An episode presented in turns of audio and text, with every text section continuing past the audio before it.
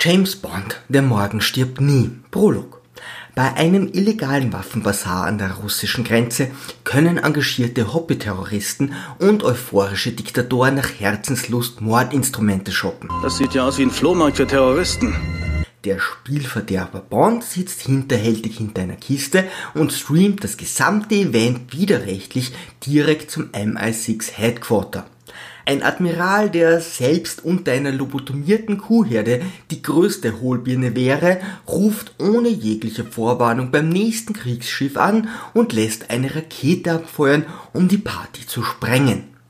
Nachdem M in ihrer Gutherzigkeit Bond informiert, dass ihm gleich alle Waffen um die Ohren fliegen, offenbart dieser, dass sich darunter auch Nukleartorpedos befinden, die sich mit der Rakete gar nicht gut verstehen würden.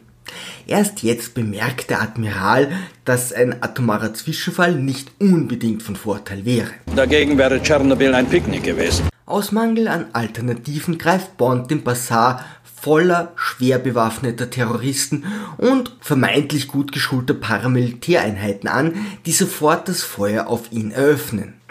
Doch anscheinend hat unser Held eine magnetische Aura, denn keines der Millionen Projektile, die in diesem Streifen direkt auf ihn abgefeuert werden, trifft. Und so steigt er seelenruhig in den Jet mit den Torpedos, spielt mit einem anderen Flugzeug noch Schisshase und fliegt gedankenverloren los, bevor die Rakete einschlägt. Hier wurde so nebenbei mal eben die Hälfte aller Terroristen getötet. Im darauffolgenden Luftkampf schießt er den gegnerischen Jet mit einem feindlichen Soldaten ab und entkommt. Klingt komisch, das ist aber so. Wir haben das Intro verstanden und wissen fairerweise nun, was auf uns zukommt. No offense, aber dieser Teil ist von allen 25 der König des Schwachsinns oder eben Comedy pur. Das wird ein langes Video. Wir kommen zum zweiten Prolog, in dem ein britisches Schiff in chinesische Gewässer in einen Konflikt mit örtlichen Mix gerät. Können wir absolut sicher sein, was unsere Position angeht? Der Medienmongol und das Schmunzelmonster Elliot Carver stört mit einem GPS-Dechiffriercomputer die britische Ortung, während sein hinterlistiges Stealthboot die chinesischen Mix abschießt und einen Bohrtorpedo auf die Briten abfeuert. Wie bitte soll dieses Gadget funktionieren? Wie soll das physikalfeindliche Ding im Wasser einen ausreichenden Anpressdruck erreichen, dass sich die drei Lengolier-Sägeblätter mal ebenso durch die kleine Stahlwand eines Kriegsschiffs fräsen können? Es ist nicht gerade stromlinienförmig.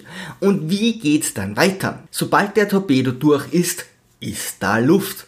Heißt, er fällt ordentlich auf die Schnauze und muss warten, bis sich der Raum mit Wasser gefüllt hat, bis er zur nächsten Wand düsen kann.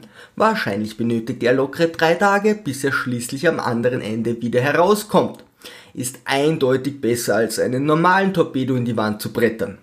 Doch bisher alles noch ein normaler Bond. Carver wird charakterisiert und diabolischer als der Teufel höchstpersönlich dargestellt. Er erpresst sogar den Präsidenten, wobei man nicht weiß welchen, zur Verdoppelung der Telefonkosten. Damals gab's schon Handys, also vielleicht ist Cover doch nicht die hellste Kerze im Kronleuchter. Jetzt möchte er Krieg zwischen den Briten und den Chinesen, um einen x-beliebigen General an die Macht in China zu bringen, der ihm wiederum die Medienrechte im Land sichert. Das ist schon mal eine kleine Massenvernichtung wert. Sein Plan basiert darauf, dass einige Informationen auf keinen Fall an die Öffentlichkeit geraten. Die Briten haben zum Glück die falschen Koordinaten und werden das gesunkene Schiff nicht finden. Stimmt. Aber da er das britische GPS gestört hat, wissen die Chinesen die richtigen Koordinaten. Sorgen Sie dafür, dass Sie die richtige Munition verwenden. Und dann lässt er noch 17 britische Marinesoldaten überleben. Vielleicht irre ich mich, aber es wäre theoretisch möglich, dass die Haudegen skeptisch werden, wenn sie plötzlich elf Meilen vor der chinesischen Küste geborgen werden. Im unwahrscheinlichen Fall, dass sie zu Hause von den Briten verhört werden, könnten sie von einem Bohrtorpedo und dem Stealthboot berichten, von dem aus ihre Kameraden erschossen wurden. Und dann fehlt noch ein GPS-Chiffriercomputer. Na, was wird da wohl passiert sein? Mit so vielen Informationen könnten die Briten doch gar nicht in den Scheinkrieg mit China ziehen. Oder? Doch da ist ja noch unser Admiral, die erloschene Kerze am Weihnachtsbaum. Bond trainiert derweilen im Bett Französisch mit einer Dänin. Sie waren schon immer sehr zungenfertig, James. Jetzt erfahren wir, dass die Briten während des Zwischenfalls ein mysteriöses GPS-Signal von Kavans Satelliten empfangen haben. Doch der Admiral ist mit dem kleinen 1 plus 1 überfordert und entsendet sofort die britische Flotte nach China. Vielleicht wäre Willi von Biene Maya eine bessere Besetzung für seine Stelle.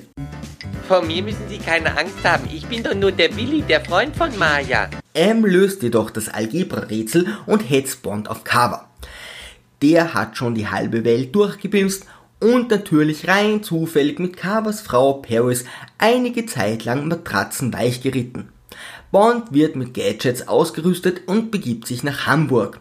Er lernt die chinesische Agentin Wei Lin kennen und flirtet mit Terry Hatcher, der noch niemand gesagt hat, dass sie nicht das geringste schauspielerische Talent besitzt. Dann lässt er noch einige Jokes über Schiffsbruch ab doch Carver versteht noch immer nicht die Bohne. Vielleicht sollte er sich von Kelly Bundy beraten lassen. Bond stellt ihn vor aller Welt bloß und vögelt Paris, die sich immerhin ganze fünf Minuten ziert. Scheint schwer rumzukriegen zu sein, die Kleine. Sie verrät Bond, wo sich das Chiffriergerät befindet und geht ins helle Licht. Unser Held bricht bei Carver ein, findet die GPS-Schachtel und sechs Zeitschriften und kooperiert mit Valin, die den Alarm auslöst. Auch nicht die Kompetenz in Person. Nachdem er knapp einer Million Kugel geschickt ausgewichen ist und einigen dummen Sprüchen, Heutzutage drucken die auch wirklich alles. eilt er vollkommen blind zur Rettung der toten Paris in eine Falle. Doch sein BMW ist stabiler als ein Panzer, also entgeht er dem tödlichen Schuss und es kommt zu einer formidablen Action-Szene, bei der seine Gegner nicht nur unendlich Munition, sondern auch einen Raketenwerfer durch Hamburg schleppen.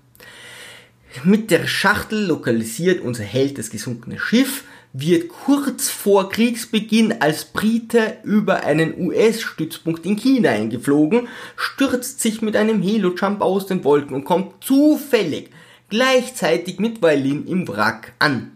Und genau jetzt fällt das mistige Ding von einem Vorsprung in die Tiefe. So ein Pech. Aber für billige Dramaturgie tut Hollywood bekanntlich alles. Kaum aufgetaucht werden die beiden festgenommen, quatschen ein wenig mit Cover und fliehen wieder. Der Unterschied zwischen Wahnsinn und Genie definiert sich lediglich aus dem Erfolg. Am Ende der Jagd offenbart Weilin, dass sie ihre Handschellen die ganze Zeit hätte öffnen können, was erneut für ihre Kompetenz spricht. Die beiden warnen ihre Regierungen, doch dem Admiral ist das wieder einmal Schnuppe und so treffen die Briten und die Chinesen im Meer aufeinander. Da die Briten und die Chinesen offensichtlich keine Feldstecher und auch keine Augen besitzen, sind Bond und Berlin die einzigen, die das Stealth-Boot sehen. Sie springen kurzerhand in ein Schlauchboot und rudern los. Selbstredend sieht auch dort niemand aus dem Fenster, um ihre Ankunft zu bemerken und langsam beginnt mein Kopf zu schmerzen. Als Gegengeschenk der Kompetenz Post Wei vor einer Kamera und langsam beschleicht mich das Gefühl, dass Bond ohne sie besser dran wäre.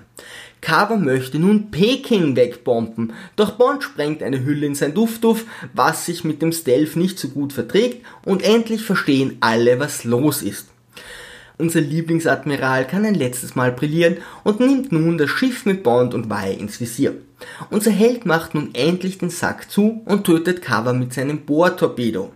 Dann klemmt er noch den Fuß von dessen deutscher Schurken unter der Rakete ein und verhindert so den Abschuss und die Vernichtung von Peking. Alles vollkommen logisch. Über ein Like und ein Abo würde ich mich sehr freuen. Liebe Kreativskeptiker, segeln wir straff halten und auf zum Horizont.